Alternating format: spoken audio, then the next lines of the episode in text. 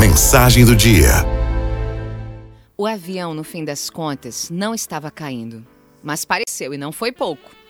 Ela, que viaja sempre para lá e para cá, nunca tinha perdido o ar com nenhuma turbulência.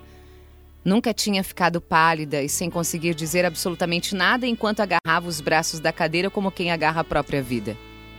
E o marido, que nunca esboça grandes medos, ficou com as mãos automaticamente geladas e suadas enquanto dizia: Olha para mim, respira, olha para mim, fala comigo. Sem grande retorno por parte dela.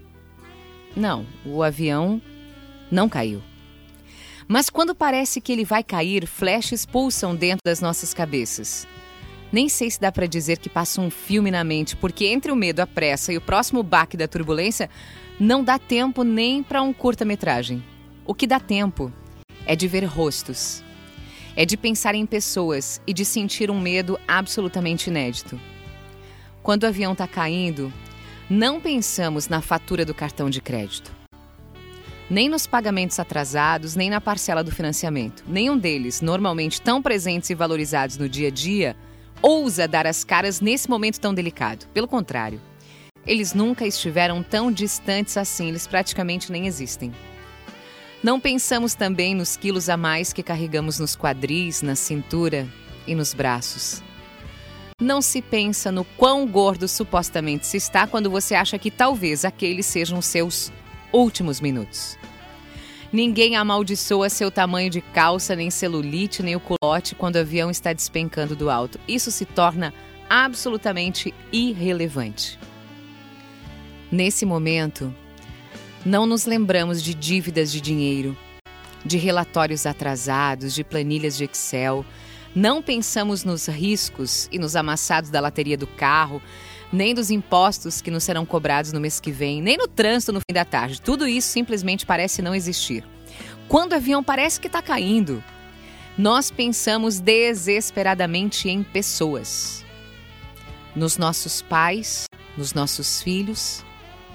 Pensamos naqueles que amamos, vemos o rosto dos nossos irmãos, dos sobrinhos, dos amigos, dos nossos avós, dos netos Pensamos acima de tudo em Deus.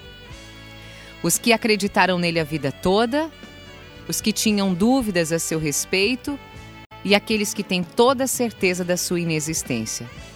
Todo mundo pensa em Deus quando o avião parece cair.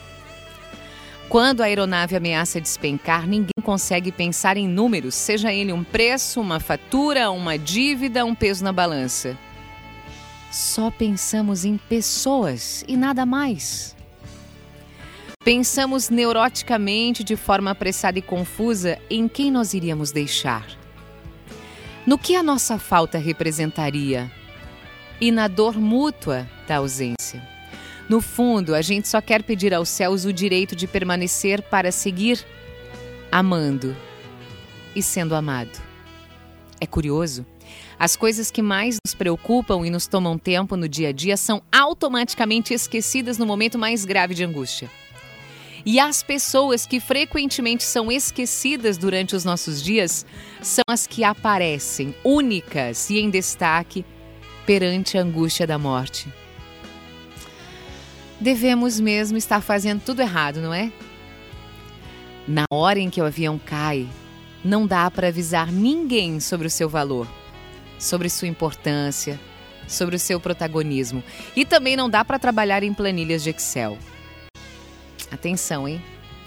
Façamos as nossas escolhas em vida. Araldo